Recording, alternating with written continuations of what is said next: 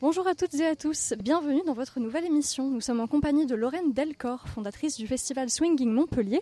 Bonjour. Bonjour. Alors, Montpellier est une ville de swing et le festival est né de la volonté de faire reconnaître ceci. Cette année, il aura lieu du 21 au 23 juillet et vous êtes en compagnie d'un nouveau directeur artistique, Rémi Kwaku Kwame. Qu'apporte-t-il à ce festival? Il apporte essentiellement de la profondeur et une vision sur le long terme. Tout d'abord, il nous permet d'inviter des artistes qui, parce qu'ils connaissent Rémi et connaissent euh, l'âme de Rémi et tout ce qui est tout ce qu'ils partagent dans le swing, auront envie de venir sur Montpellier le partager. Donc ça, c'est vraiment un point très important. Et ensuite, euh, il va vraiment aussi euh, donner sa dimension artistique, à la fois dans la sélection des artistes, mais aussi dans l'organisation, dans les focus, dans la transmission, dans les priorités du festival et à plus long terme sur euh, des thématiques de festival, de manière un peu plus éditoriale, qu'on puisse donner euh, parfois des focus très précis sur des dimensions du jazz en particulier. Alors cette année, il y a 18 nationalités dans le programme.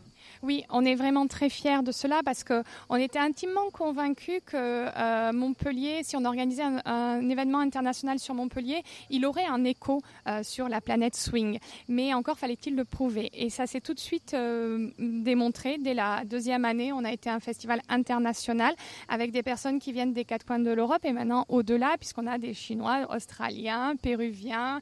Voilà, ça vient de tous les continents. C'est une fierté et c'est vraiment lié au fait que dans le monde du swing, à l'international, Montpellier est une ville de swing, est une capitale. Elle a les meilleurs artistes internationaux, dont Rémi fait partie. Et c'est vraiment important de le rappeler, de le faire savoir. Il y a rumeur d'un week-end vintage pendant le festival. Est-ce que vous pouvez nous en parler?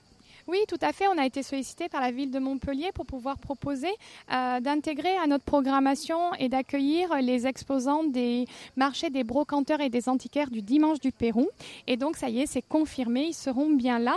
Donc, euh, en plus de l'amour du jazz, vous, aurez l'occasion de pouvoir découvrir des beaux objets vintage euh, qui seront vraiment orientés sur la musique et donc qui seront complètement raccord avec l'art de vivre montpelliérain, une belle place, de la belle musique, des danses, euh, des personnes qui viennent des quatre coins du monde et des beaux objets.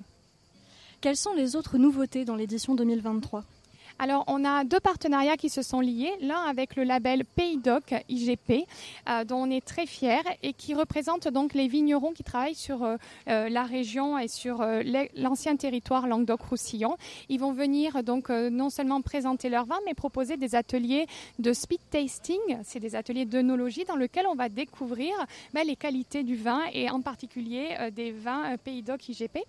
Et ensuite, on a un nouveau partenariat avec le Polygone de Montpellier, qui est un acteur phare du centre-ville de Montpellier et qui euh, proposera une après-midi euh, dédiée au swing euh, en warm-up, en échauffement, un peu à la fraîche, avant de tous se donner rendez-vous à 18h le vendredi 21 sur l'esplanade du Pérou.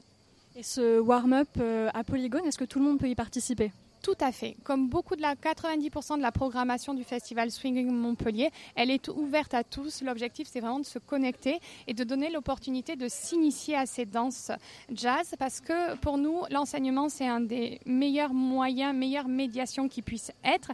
Et comme je le dis tout le temps et je le répète très souvent, si on sait compter jusqu'à 8 et qu'on connaît sa droite et sa gauche, on peut prendre son premier cours de danse.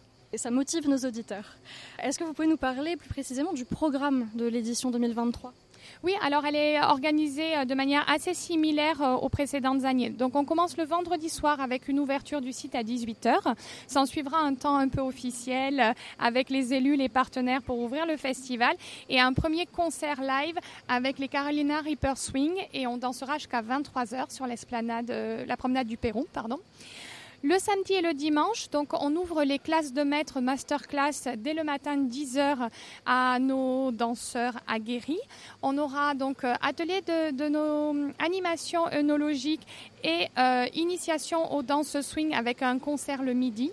La même chose le soir et on aura un concert jusqu'à 22h le samedi soir et un concert live jusqu'à 23h le dimanche soir. Et toute cette programmation live est entièrement gratuite sur réservation et la billetterie est en ligne sur le site internet swingingmontpellier.fr. Qu'est-ce qu'on peut vous souhaiter pour cette année? Que des Montpelliérains qui n'ont pas eu l'occasion encore de venir et qui en ont entendu parler viennent et viennent découvrir cette excellence. C'est vraiment, les, euh, je pense que beaucoup de gens aiment, mais quand ils ont vu, qu'ils ont vécu, c'est aussi une expérience, c'est à vivre en fait.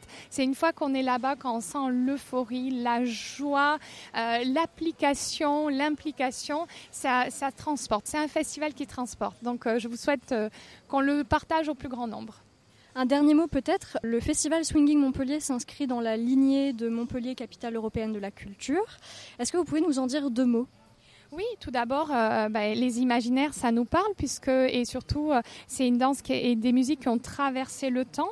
Euh, c'est aussi une des danses qui sont éminemment européennes. D'abord parce qu'elles ont marqué le territoire européen puisque ça a été vraiment la revivification des danses swing. C'est fait au moment de la libération, importée par les Alliés qui venaient libérer notre territoire. Donc ça fait vraiment écho à cette musique qui était déjà une musique libératoire pour les Afro-Américains esclaves et qui leur permettait un petit peu d'avoir des temps de respiration dans leur statut euh, de personnes non émancipées. Ben voilà, une fois que l'Europe a connu l'emprisonnement, la pression de la guerre, cette, euh, cette danse, elle a, elle a permis, elle a accompagné la construction de l'Europe.